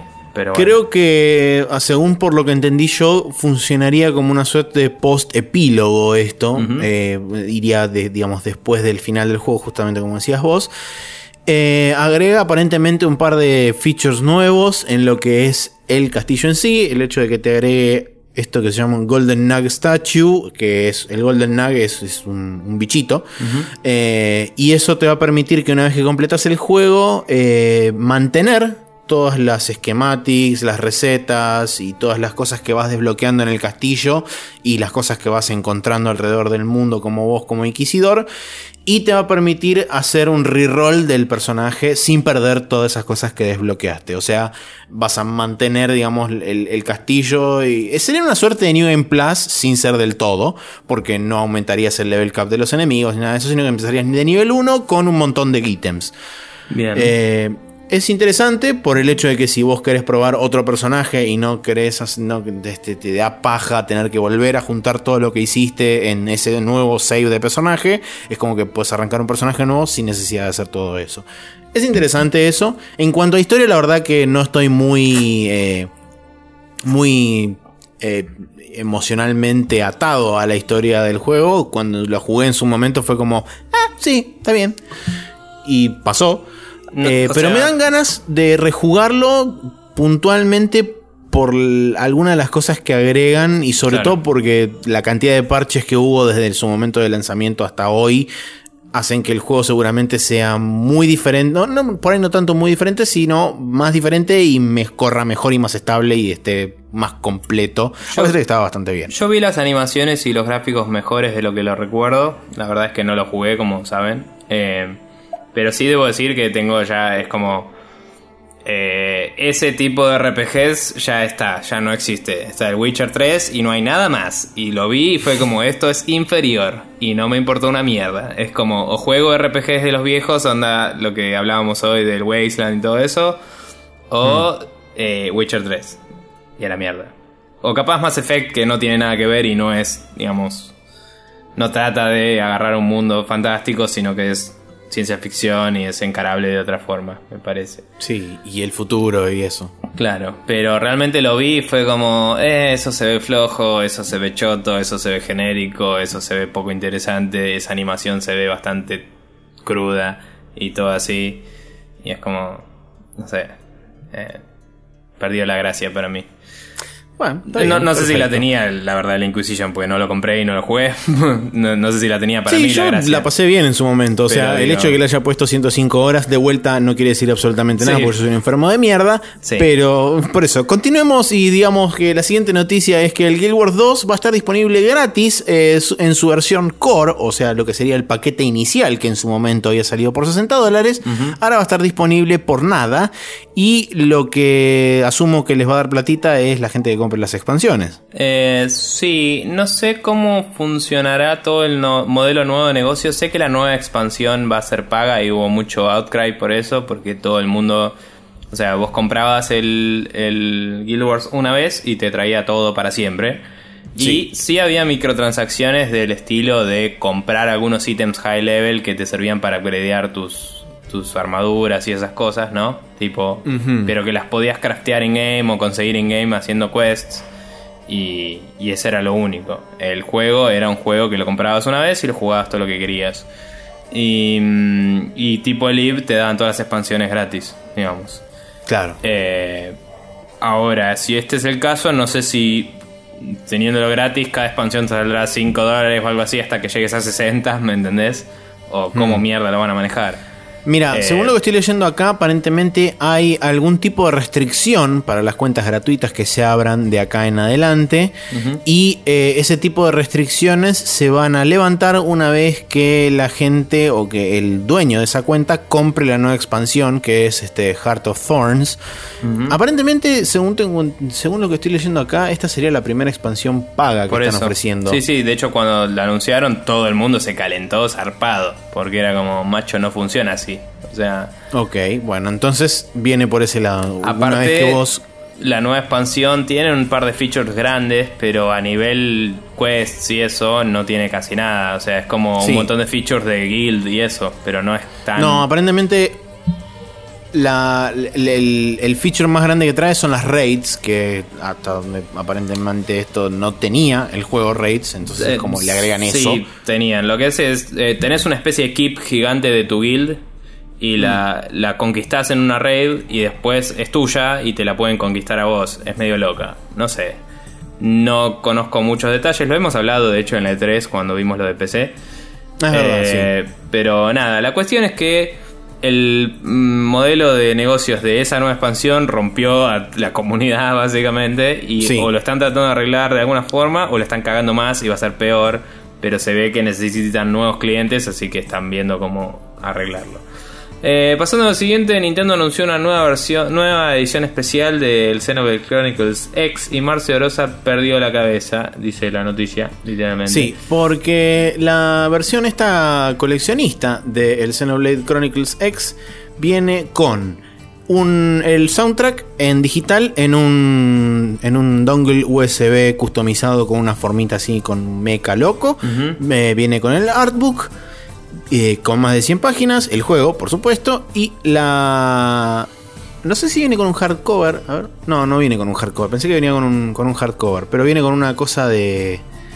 De una suerte de cosa de postal de, con un arte loco, místico, así re bien hecho y zarpado. Bien. Eh, no. Ahí está, 90 dólares es lo que va a salir, eso es lo que estaba buscando. Em, y va a estar disponible a la, al mismo tiempo que la versión estándar, que sale el mismo 4 de diciembre. Así que la gente ya está así como diciendo ¡Ah! Y Eh, eso. También está- mostraron 30 minutos. ¿Cómo? ¿Está anunciada como una tirada limitada o va a ser tipo... Está anunciado como una edición especial. No hacen Claro. mención a este, cosas hay, limitadas. Sí. Eh, y también mostraron, creo que fueron 30 minutos de gameplay, eh, ya de la versión localizada, finalizada, bueno, no sé si finalizada, pero de la de versión localizada para eh, Estados Unidos del Xenoblade Chronicles. Y tiene una cantidad estúpida de diálogos y cosas y, co- y correr y ir de acá para allá y todas esas cosas que a mí me encantan. Y va a estar buenísimo y lo voy a disfrutar mucho y voy a ser muy feliz en diciembre. Bueno, bien. Eh, después de esto también tenemos que el HTC Vive, el famoso casco de realidad virtual que está haciendo HTC en colaboración con eh, Valve y compañía, eh, va a salir en capacidad limitada a fin de este año. Lo único que sabíamos hasta ahora era que iba a estar disponible, entre comillas, en lo que es Holidays de este año, suponemos. Pero eh, de golpe están como eh, haciéndose los boludos diciendo eh, vamos a sacarlo para algunos de nuestros clientes y los developers y bla. Y el año que viene vamos a hacer el rollout final de tipo consumidor a todo el, a todo el mercado, digamos.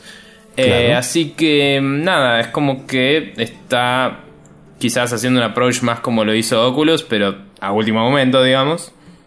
Eh, sí, Y fiel a Valve. Va a terminar compitiendo cabeza a cabeza en el primer cuarto del año que viene con la salida del Oculus. Así que veremos cómo se desenvuelve eso. Y seguramente tendremos una discusión sobre VR el año que viene bastante más informada, ¿no? Habrá que ver también si a esa a esa a esa competición se suma el Project Morpheus porque Salía había la primera mitad de- del año que viene el Morpheus. No se Claro. sabe si el primer. Había, había salido una noticia hacía relativamente poco que eh, de parte de Sony habían dicho que esencialmente el hardware del, Oc- del Project Morpheus está terminado.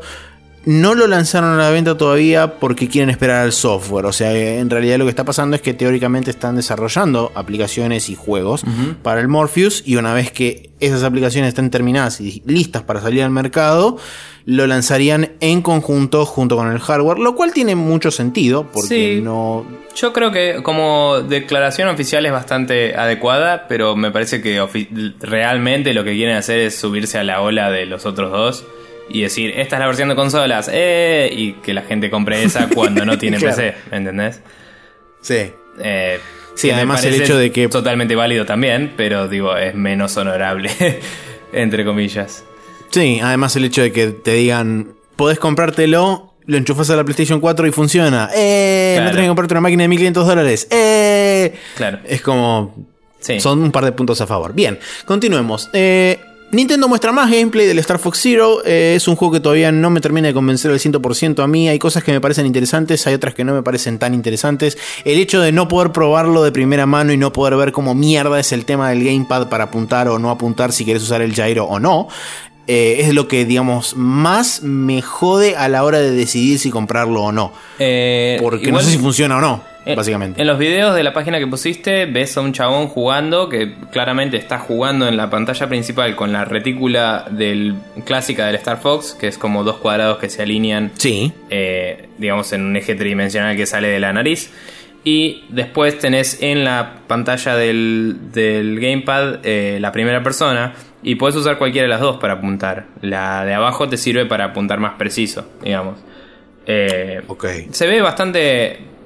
Te digo, me, sigo como vos decís, no convencido, pero lo veo mucho mejor que antes. Eh, realmente los mapas que mostraron tenían mucha más acción en el lugar y no se veía tan vacío como antes me parecía, ¿no?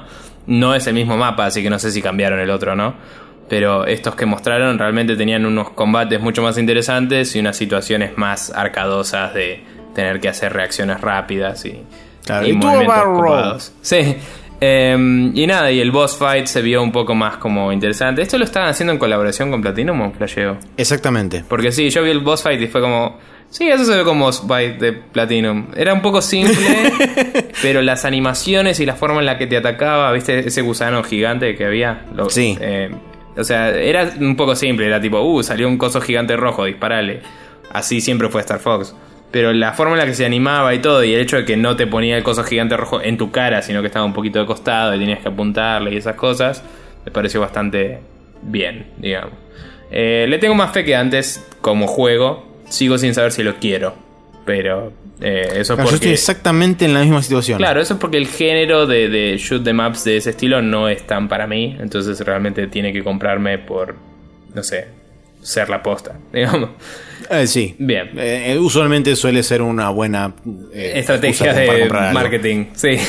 Sí, Este juego es la posta. Ah, bien. Dame dos. Eh, bueno. Claro. Eh, Double Fine y Adult Swim anunciaron un juego llamado Headlander, del cual creo que se había discutido un poco así al pasar en, en algunos de los videos de Double Fine que suben siempre y eso. Pero básicamente eh, la movida es, en un futuro la humanidad abandonó su forma física y eh, como que hay solo robots, ¿no? Hay robots por todos lados. Y vos sos el único ser humano orgánico que queda, pero lo único que queda de vos realmente es una cabeza. Entonces tu cabeza está en un casco que tiene propulsores porque aguantes hacer esas cosas. Y eh, podés cambiar de cuerpo y interfacear con todos estos cuerpos de robots eh, que hay en el lugar.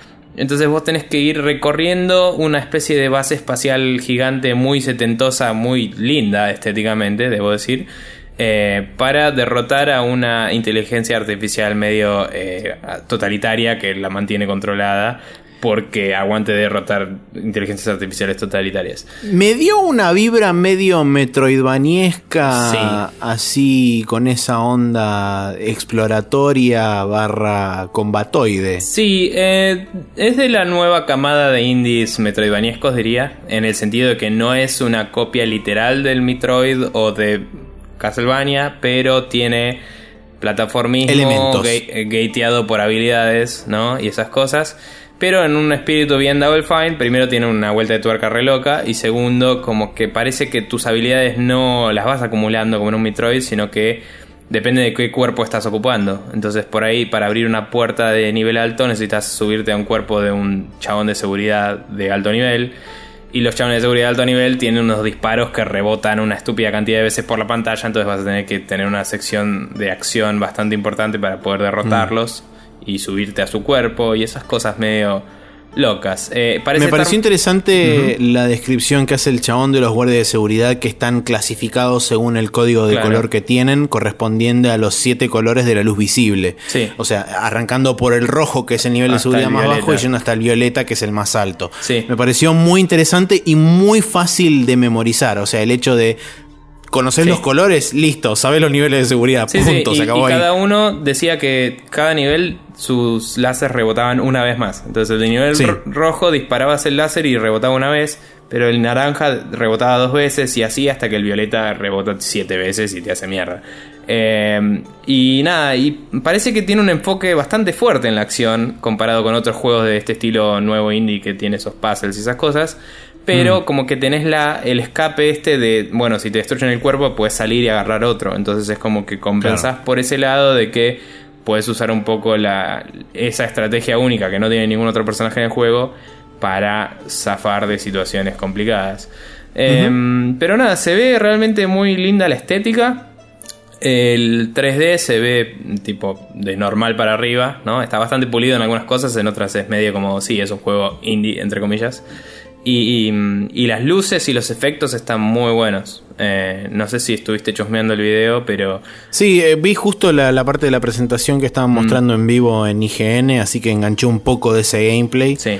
Eh, y por eso justamente enganché la parte de lo que era los niveles de seguridad Claro, estratificados por color y vi un poco de lo que era el combate y la verdad que está, está, está piola. O sea, tiene muchísimas luces dinámicas con todos estos láseres y cosas que pasan en la pantalla. Y me gustó que como todos son robots, es como que todo tiene una fisicalidad así, como que es muy de metal y todo. Es medio una mezcla entre eh, digamos, el- la estética de medio ciencia ficción de las pelis de James Bond eh, con los supersónicos, ponele. Y, Sí. y cuando le disparas a un robot ves como chispas que salen que parecen realmente chispas, no, no parecen tipo un efecto especial. Es como... Es muy... eh, como que estás rompiendo algo electrónico y me pareció muy Sí, adecuado. eh, suena raro decirlo, pero es muy orgánico al diseño de- del juego y es muy natural el hecho de que le disparas y salgan chispas. Claro. Que realmente parece pertenecer al, al elemento. Nada, Double Fine, además de ser caracterizado por ideas locas y locas y, y estas cosas medio cómicas, eh, tiene unos artistas del carajo. Y el que estaba hablando del diseño del arte y todo es el artista principal de Brutal Legend, por ejemplo. Eh, es un monstruo el chabón ese, hace unas cosas increíbles. Así que, nada, visualmente se ve muy bueno, el gameplay parece divertido, de, de entretenido a divertido para arriba, digamos, depende de cuánto te interesa. Y estoy seguro que va a tener una historia así medio loca y, y graciosa porque Double Fine. Así que para quienes sean fanáticos de la empresa va a estar bueno. Para quienes les gusten los plataformeros medio indies va a estar bueno también. Y échenle un ojo a ver qué onda. Eh, además de... e- Estos fueron, digamos, los juegos que destacamos de, de lo que estuvo pasando en PAX. No... No nos parece que haya mucho más que destacar hasta el momento. Hay cosas que todavía siguen pasando, porque termina hoy eh, PAX. Sí. Pero eh, cabe destacar que en la semana salió lo que es YouTube Gaming oficialmente al mundo. Y si van ahí pueden encontrar un montón de trailers y cosas que tuvieron saliendo estos días. Eh, busqué a ver si había un coverage oficial de, de PAX como hubo en su momento de la E3. Pero, perdón, Eh, pero realmente no. Eh, Lo que hubo es eh, un stream de IGN, que es lo que vos enganchaste un cachito y yo vi un poco también. Igual, ojo, hubo cobertura oficial en Twitch. Había dos canales dedicados a dos anfiteatros en particular. Sí, sí. Pero que no había una cobertura completa porque hay un montón de más de charlas, está el show floor, o sea, hay más Bueno, cosas. se ve que hicieron el partnership con Twitch y no con YouTube, justamente. Pero bueno, yo recomiendo personalmente lo de YouTube porque honestamente Twitch está andando cada vez peor y YouTube está mucho mejor para esto. Hasta que no terminen de migrar el player a HTML5, eh, Twitch Sí. va a andar para el orto. Sí, y bueno, nada, la verdad que YouTube Gaming parece estar andando muy bien, aunque la interfaz es medio confusa todavía. Y... Hay que hacer una aclaración que no sé si es la app o si es el servicio puntualmente, pero solamente está disponible en Estados Unidos y el Reino Unido. Para streamear, Eh, decís. Me parece que sí. Porque, porque- poder ver se puede ver. Verse aparentemente se Sí. puede ver, pero lo que es streaming de a- hacia YouTube Gaming, Sí. digamos, eh, solamente está disponible en Estados Unidos y el Reino Unido por el momento. Ojo, eh, no sé si sea un tema legal, pero se me hace que debe ser un tema simple de rollout, porque cada vez que Google saca algo a todo el mundo, lo va sacando por zonas y tarda unos días hasta llegar a todos. Pero Sí. con suerte, digamos, un día de estos agarrarán y usarán los servidores de Brasil y creo que inclusive tienen Argentina eh, y podremos eh, nosotros mismos usar ese servicio para, para mandar contenido al mundo, ¿no? Sí, lo que va a ser muy interesante de ver cómo evoluciona, sobre todo, es el tema del Content ID, de cómo va a funcionar el tema del flag de Content ID dentro de YouTube Gaming, porque la, la política de, de YouTube en sí, o sea, si, si esto está realmente metido dentro de lo que es YouTube, que seguramente esté porque por algo tiene el nombre, eh, seguramente hagan mucho hincapié sobre lo que son las políticas de Content ID, lo que es el flagging de videos y demás. Entonces, Ojo que... no sé cómo va a funcionar eso y posiblemente pueda ser algo complicado para la gente que streamea. Ojo que eh, me parece. O sea, esto es todo especulación mía, pero digo, si tenés un sistema que soporta un listado de juegos, porque ya es como que reconoce cuando un video viene de un juego en particular, ¿no? Tiene un montón de canales suscriptos y un montón de juegos eh, listados. Entonces, si el juego tiene licencia para pasar X canción y el Content ID lo recibe, el Content ID podría chequear esa licencia y decir, ah, está todo bien. Tipo, eh, técnicamente hablando podría hacerlo. Eh, hay que ver si lo van a hacer, hay que ver si todos los juegos tienen un contrato que permite que su audio se streamee o no, porque depende también de eso. Eh, o sea, yo como empresa de juegos, si yo contrato tu música de alguna forma, eh, tengo que poner una cláusula que diga, che, mira que capaz lo streamean para que no haya problema, ¿no? Eh, pero bueno, lo que digo es, a nivel técnico podrían resolverlo tranquilamente y podría ser inclusive mejor que ver estas cosas de YouTube. A nivel práctico hay que ver qué mierda hacen. Pero bueno. Sí, el tema es que más me da la impresión de que tenga que ver más con un tema legal que con un tema técnico. O sea, no, no, por eso digo, si, si, el, si los contratos legales incluyen el hecho de esto se puede streamear, técnicamente YouTube podría flaguear menos contenido. Porque es tipo, esto es un juego, está bien que esté la música acá, ¿me entendés? Claro. Antes no estaba esa distinción, entonces era tipo, che, hay música y lo daban de baja. Que eso era el problema. Eh, porque si está en el juego, la música es una especie de discusión filosófica si puede o no estar siendo streameada. Qué sé yo. Yo nunca me, yo tenía ganas y nunca grabé el, el gameplay de Brutal Legend porque está lleno de música que debe estar licenciada por todos lados. Claro. Pero si mañana YouTube dice, che, cuando está en un juego está todo bien, por ahí lo puedo hacer, ¿me entendés? Es loco. Qué sé yo. Eh, hay que ver qué pasa. Bueno, eh, contale, no, no le cuentes nada a la gente porque el calendario ya lo dijimos. Vamos a pasar al Special Move y cerrar el capítulo ahí para volver a nuestras cosas videojuegiles y vida, etcétera.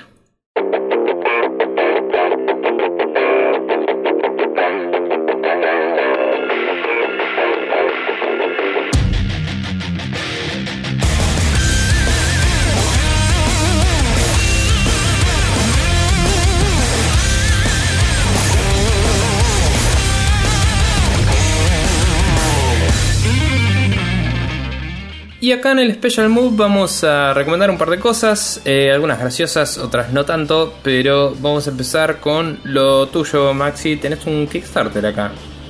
Sí, eh, es un Kickstarter que me pareció interesante por lo que plantea, más que nada.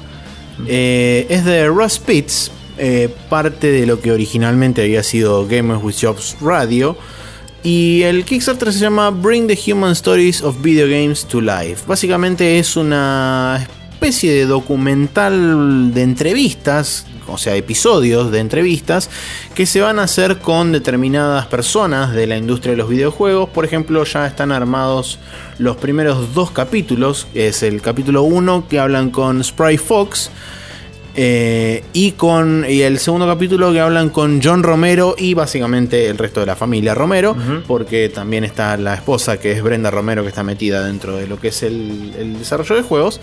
Y la idea justamente es ver un poco, no tanto lo que es desarrollo en sí, que si bien va a tener un poco de eso, pero es más del lado anecdótico, de cómo la industria de los videojuegos los afectó o los cambió o les hizo eh, hacer determinadas cosas, ya sea porque ellos quisieron o por necesidad o por lo que sea.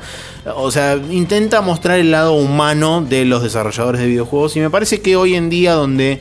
Eh, hay muy, mucho desconocimiento, o sea, si bien hay mucha cantidad de conocimiento disponible en Internet, hay mucho desconocimiento sobre lo que envuelve todavía eh, hacer un videojuego por justamente el hecho de una suerte de exceso de información, si se quiere. Es como que se pierde en el ruido y muy poca gente sabe realmente lo que envuelve a hacer un juego y entiende por ahí cuáles son los problemas, cuáles son las dificultades que uno tiene al hacer un juego, todos los problemas que se plantean tanto dentro como fuera del estudio. Y cómo te cambia la vida también un poco.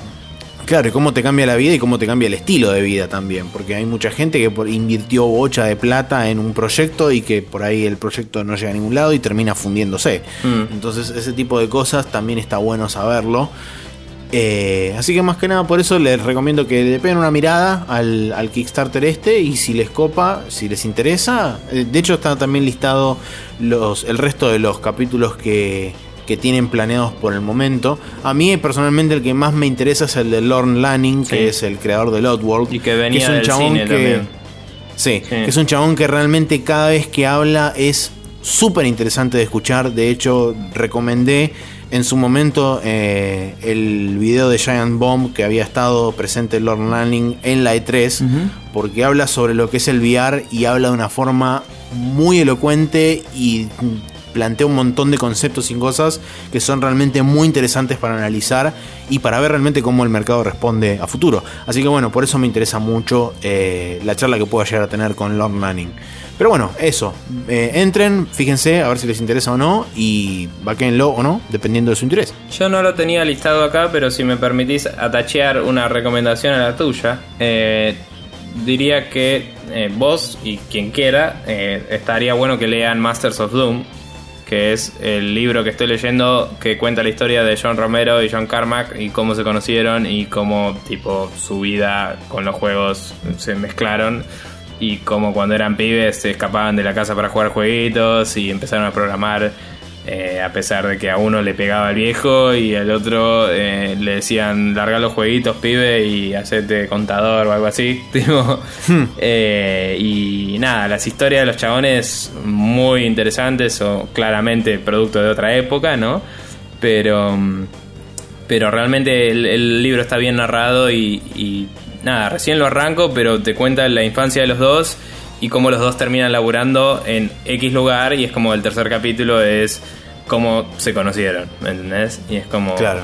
muy, muy interesante sobre la historia de ellos dos en particular y todos sabemos que Doom es uno de los juegos más influyentes del planeta, así que puede estar bueno para ustedes personas. Eh, nada, ya que, ya que hablabas de eso, me pareció relevante. Pero bueno, totalmente. Mis recomendaciones vienen por otro lado, en realidad. Eh, la. Una que es una boludez y es un cago de risa, es un video que es de todas las piñas de Jason Statham en todas las películas, porque aguante eh, hacer recopilaciones de cosas random.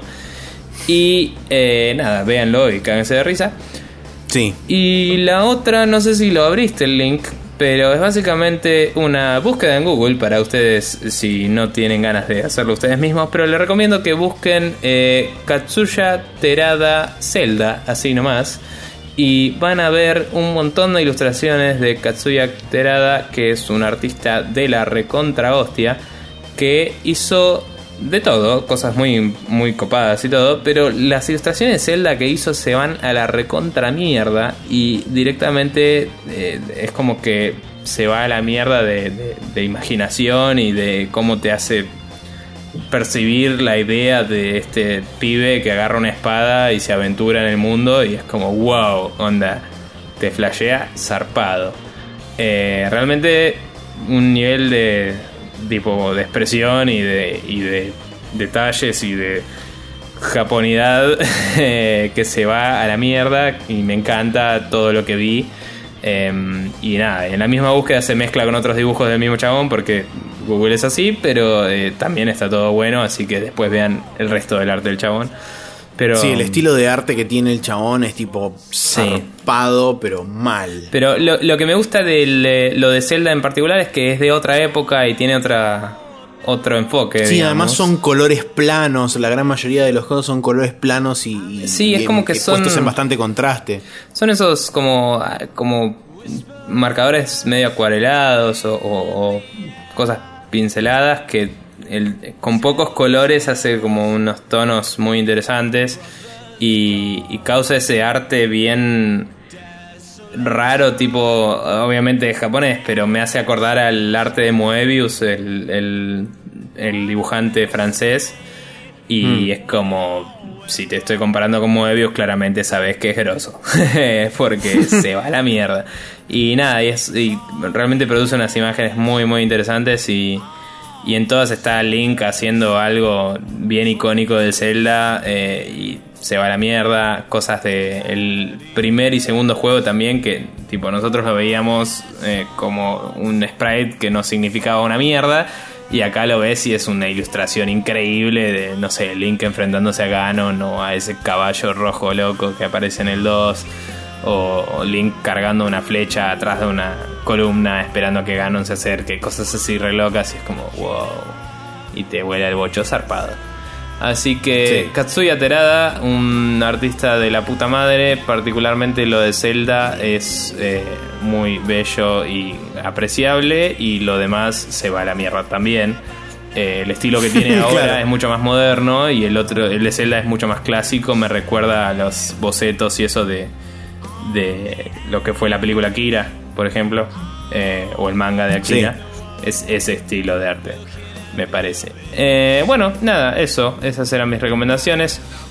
Recuerden gente que nos pueden seguir en iTunes si buscan Expression News, nos pueden seguir en, eh, a través de nuestra página expressionnews.com barra podcast, ponen eso en su gestor de RCS o podcast favoritos y todos los jueves tienen el capítulo de forma automágica ahí. Eh, también estamos en Evox y latinabecortaox.com, buscan Expression News y estamos ahí. Eh, si no, pueden entrar a youtube.com barra TV, donde vamos a eh, subir de ahora en más. Eh, vamos a empezar a subir videos que vamos a grabar juntos, así como los videos que ya veníamos grabando individualmente. quizás no con tanta frecuencia como antes, pero con suerte el producto final será de mayor calidad, digamos. Así que esta semana que tenemos, Maxi, contame. Esta semana tenemos el último capítulo del Pineview Drive, la parte número 15, donde Martín finalmente escapa de la casa que no para de tener puertas que tiene eh, infinitas llaves. Eh, el día martes tenemos, eso fue el día lunes, el día martes tenemos la primera parte de Wonderful 101 con Martín jugando con su amigo Jeremías, un juego que compraron cuando se compraron la Wii U y nunca lo jugaron, porque funcionan así las cosas a veces. Y el día jueves tenemos la primera parte del XCOM Enemy Within, donde estamos Nico y yo jugando eh, y recuperándonos emocionalmente de la pérdida de la primer playthrough original del XCOM Enemy Within que habíamos hecho en este, un momento anterior. Con un par de chistes internos que con suerte en algún momento eventual se explicarán o no. La puta madre que parió a los vecinos que pasan música al palo y la reconcha de la vaca. Eh, no sé si se escucha en este momento, probablemente en el grabado, si no.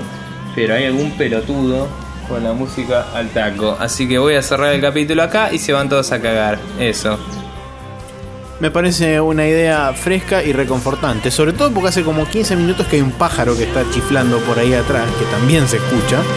Así que de última estabas en el medio del bosque y de repente pasó alguien con un equipo de música por el medio del bosque y dijo, me voy a poner a acampar aquí y voy a poner la música. Bueno, pero contra el pájaro no